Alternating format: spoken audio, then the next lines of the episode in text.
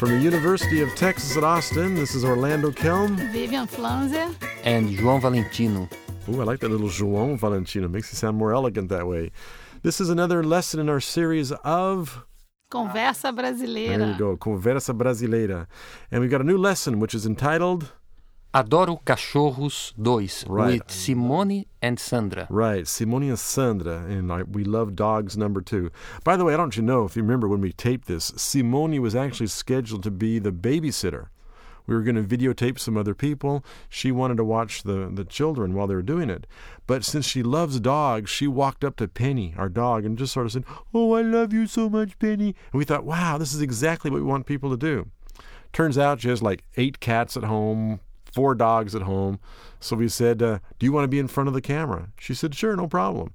That's exactly how we got Simone to be in our videotape. It was totally by accident that way. So come and check out Simone, the natural dog and cat lover. And if you want to check us out, you can do a search for Brazil Pod or Conversa Brasileira. There you go. And when you do that, make sure you view the videos, the transcripts, the translations, and our pop up commentary. And be sure to download the PDF files.